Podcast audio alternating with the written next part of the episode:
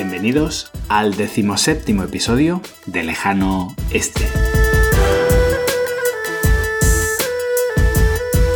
Desde el corazón de la Ruta de la Seda, os habla Adrián Díaz, consultor de desarrollo de negocio en Asia.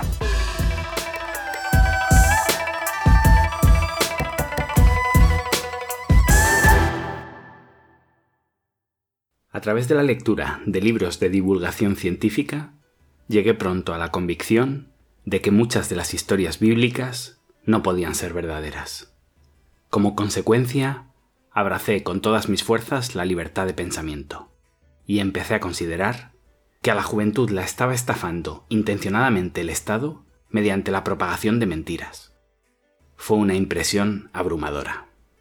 De esta experiencia nació una firme sospecha ante todo tipo de autoridad, una actitud escéptica ante las convicciones vigentes en todo contexto social específico. Actitud que nunca abandoné.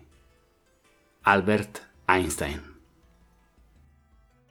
Seguimos la serie Dropshipping. Seguimos hablando de deslocalizar nuestro trabajo. Seguimos hablando de elegir dónde y cuándo trabajar. De decisiones voluntarias y de libertad. Vamos a comparar dos de las iniciativas más comunes entre los digital nomads. Dropshipping y los programas de afiliación. Y lo voy a hacer grabando este podcast desde el impresionante lago del oeste en Hangzhou, uno de mis retiros favoritos donde descanso, me inspiro y trabajo.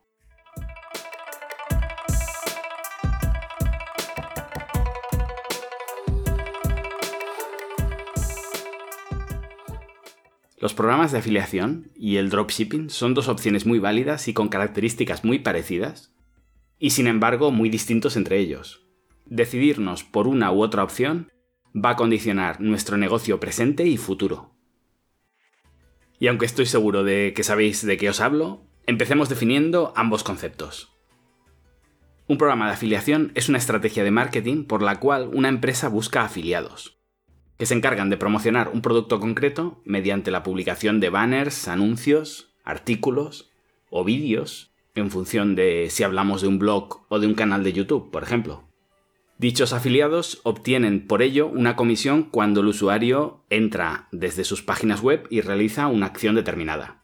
Por ejemplo, dar un clic a un banner, registrarse en un sitio web o comprar. Para reducir el ámbito vamos a centrarnos en programas de afiliación que buscan ventas puras.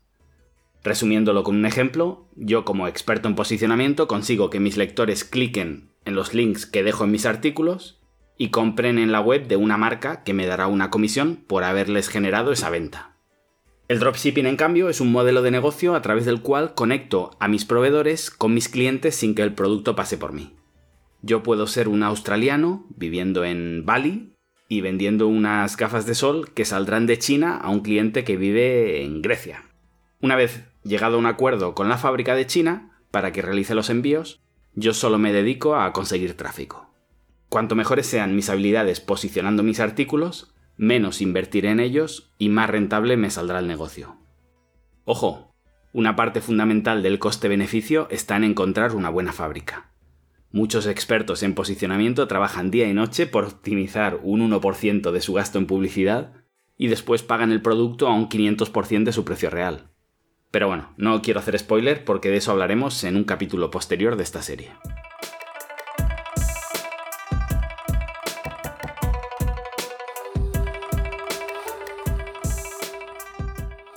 Empecemos por las similitudes. ¿En qué se parece el dropshipping y el marketing de afiliación? En ambos casos, como hipotéticos nómadas digitales, podemos deslocalizarnos, pudiendo trabajar desde casa o, mejor aún, desde un lugar remoto, una isla tropical, aprovechar para viajar o estudiar desde el extranjero. En ambos casos, puedes registrarte en territorios con una fiscalidad favorable. Como dedicaré más de un capítulo a hablar sobre fiscalidad, no me voy a detener en este punto. Ambos negocios se pueden poner en marcha con una inversión muy baja. Además, en ambos casos, esa inversión va a depender de nosotros. Y siguiendo con esto, ambos son negocios o formas de emprender con un porcentaje de riesgo muy bajo. Es decir, no te vas a arruinar en ninguno de los dos casos si te sale mal. En contrapartida los modelos tradicionales donde para montar un negocio necesitabas endeudarte y tu futuro iba a estar indudablemente ligado al de tu negocio.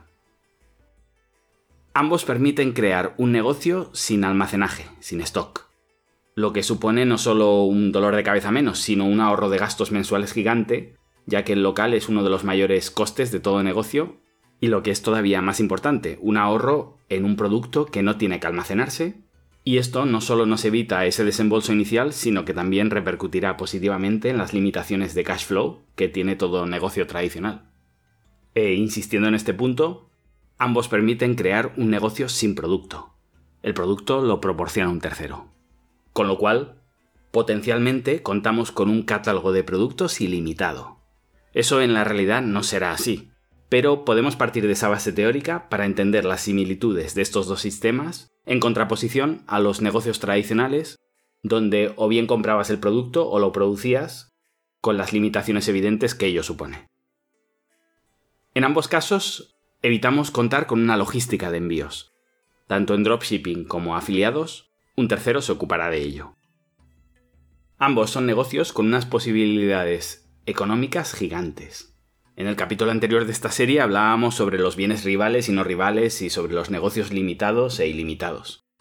Dejo un link al capítulo anterior en las notas del programa, pero resumiéndolo rápido, si tienes un restaurante, en tu plan de empresa calculas diferentes escenarios pero si nos quedáramos con el más optimista, es decir, el escenario insuperable, llenar siempre.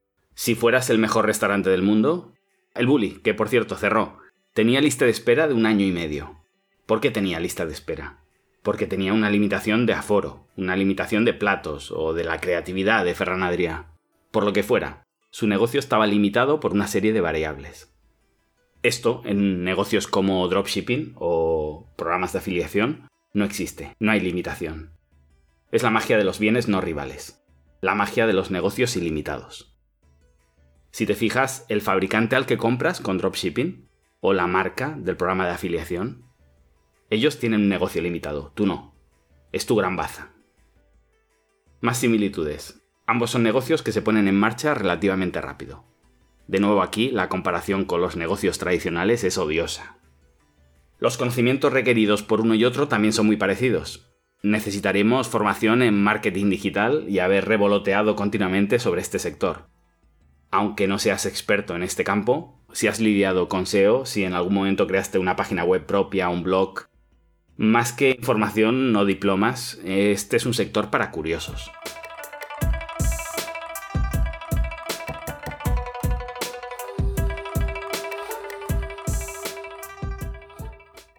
Vale, vamos a analizar las ventajas de los programas de afiliados sobre el dropshipping.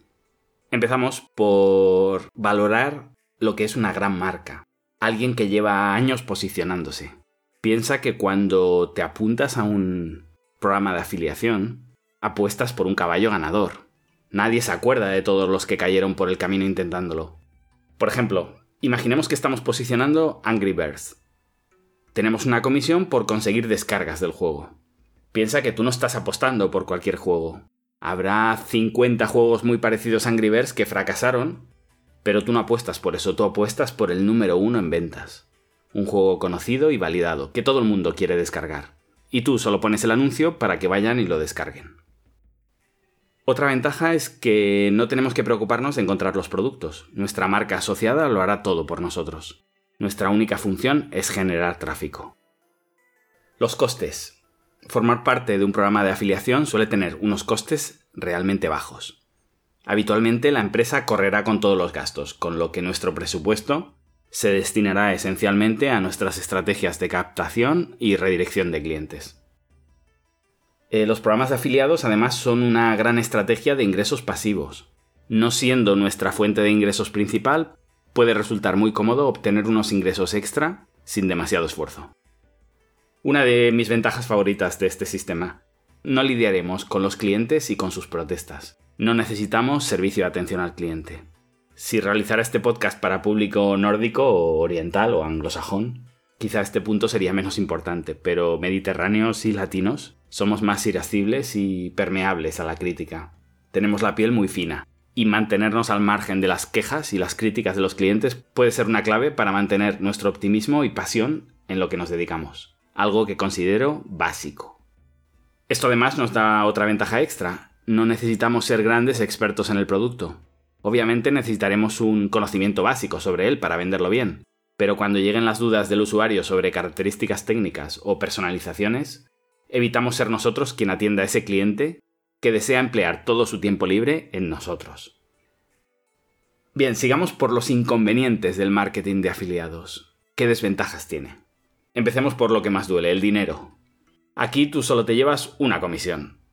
La negocias eso sí con la marca en cuestión, pero en la mayoría de ocasiones estarás en clara desventaja en esa negociación, y te dedicarás a aceptar lo que tengan establecido por defecto. Y por si hay alguna duda, esa comisión será muchísimo más baja de la que ganarías vendiendo a través de dropshipping. Con empresas más pequeñas tendrás algo más de poder de negociación para imponer tu caché, pero si realmente eres tan bueno, ¿por qué no usar todo ese potencial para redirigir tráfico a una marca top en lugar de lidiar con una de segundo nivel donde una parte del público que rediriges optará por no comprar. Segunda desventaja. ¿Cuándo vas a ser pagado? Depende de la marca. Tienen sus sistemas de pago semanales, mensuales o cuando se llega a cierta cifra, pero incomprensiblemente, teniendo en cuenta el tamaño de algunas empresas, el sistema suele fallar, o lo hacen fallar, y tienes que pelear continuamente para poder cobrar tus comisiones. Por cierto, si la empresa se declara en bancarrota debiéndote dinero, no cobrarás. Puede parecer un caso extremo, pero muchas marcas que saben que cerrarán en los próximos meses ofrecen comisiones altísimas para liquidar su stock, que unido a los precios bajos de liquidación se convierte en una opción muy atractiva que nos dejará tiritando el día que se declare en quiebra. Otra desventaja es que la gente puede eliminar el link de afiliado. Esta duele mucho.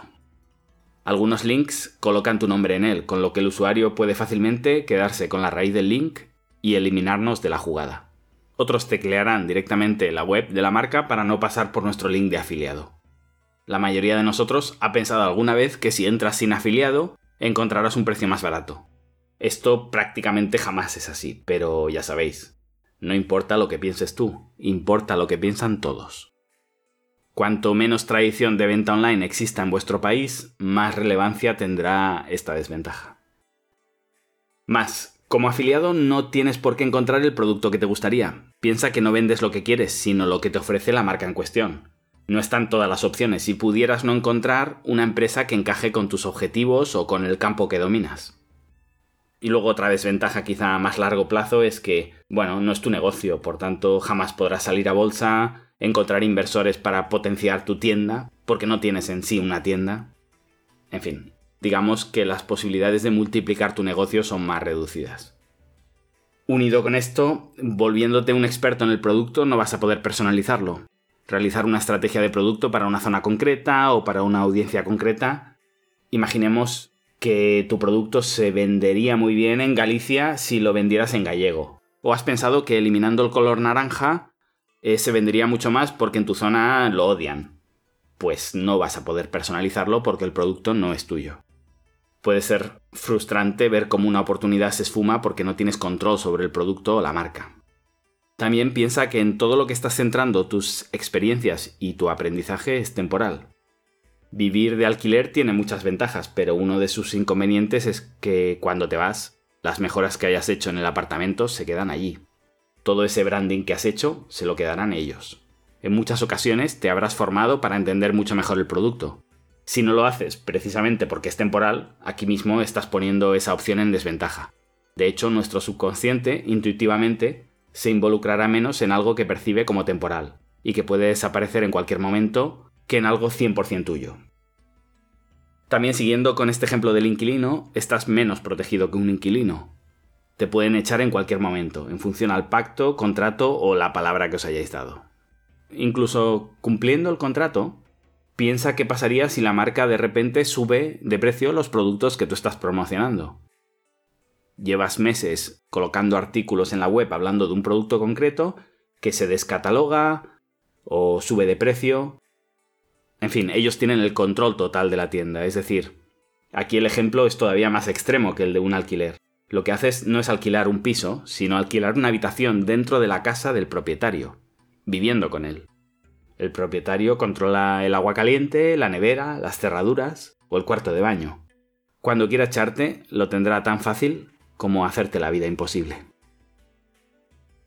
Vamos con las ventajas del dropshipping. El punto más importante quizás serían los márgenes. Con dropshipping decides tú el precio. He visto modelos de negocio con un 1000% de beneficio. Comprando algo por un dólar y vendiéndolo por más de 10. Si comparas ese 1000% con el 10% que puedes conseguir como afiliado siendo optimista, en fin. Segunda ventaja del dropshipping. Ambas opciones tienen un riesgo reducido, pero como veíamos con el sistema de pagos, como afiliado dependes de la matriz.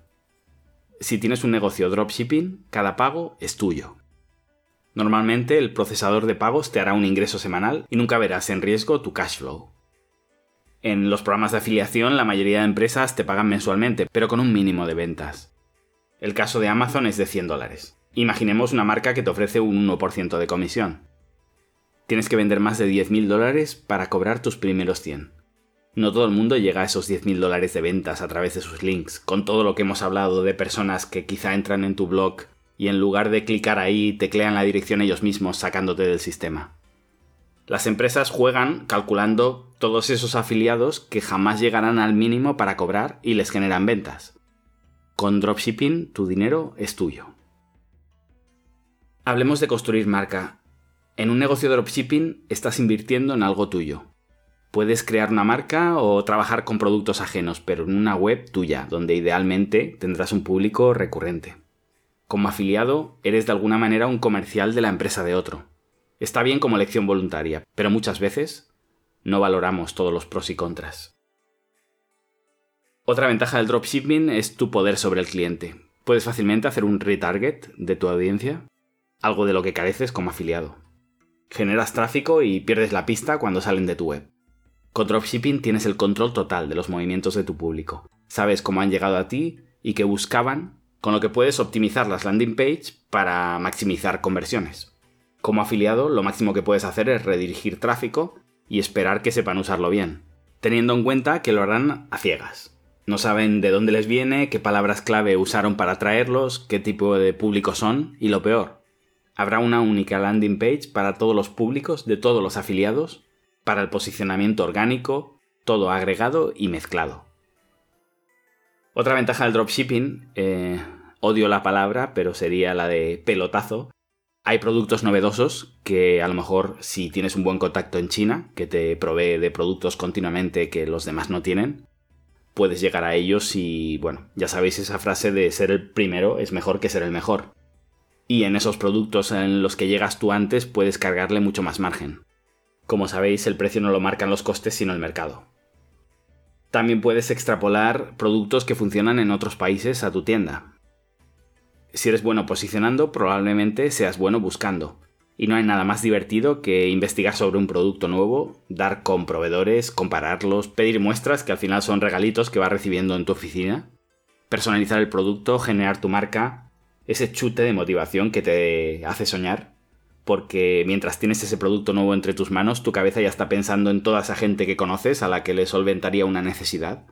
O la foto que vas a usar en su promoción porque tu cabeza ya está creando código desde el momento en que diste con él. Esa pasión por los negocios, que va más allá del dinero, es lo que hace que los negocios funcionen. Cuando miras a una persona a los ojos y la ves subiendo las escaleras de tres en tres, ese tipo de personas que te llaman a las 2 de la madrugada para tomar una cerveza porque tienen una idea nueva de negocio que no puede esperar a mañana. A esas personas no les puede ir mal. Pero me voy a dejar de romanticismos. Inconvenientes del dropshipping. Voy a centrarme en uno, pero es bastante, bastante definitivo para mucha gente. Necesitas servicio de atención al cliente. Eres dueño de tu tienda, y si no eres tú, será alguien contratado por ti, pero tendrás que hacerlo. Puedes subcontratarlo, pero tendrás que estar encima y revisar los argumentarios en cada nuevo producto.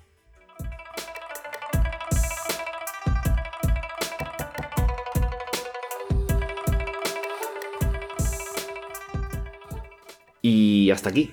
Teniendo en cuenta todo lo que os he comentado, creo que tenéis mucha más información para tomar una posible elección si estáis dudando entre estos dos sistemas. Quizá podáis afiliaros a algún programa para testear la calidad de vuestro contenido y vuestras habilidades para generar tráfico. A partir de ahí, las opciones no son excluyentes. Podéis combinar vuestro programa de afiliados con productos que poco a poco iréis incorporando a vuestra web, creando al final una marca. Pero, ¿cómo creo una marca si los productos los envían directamente las fábricas a mis clientes y no pasan por mis manos? Que es precisamente de lo que se trata, de que no pasen por mis manos. Pues eso lo dejamos para el próximo episodio de esta serie Dropshipping. Y os dejo con una frase de Confucio. Elige un trabajo que te guste y no tendrás que trabajar ni un solo día de tu vida. Y hasta pronto.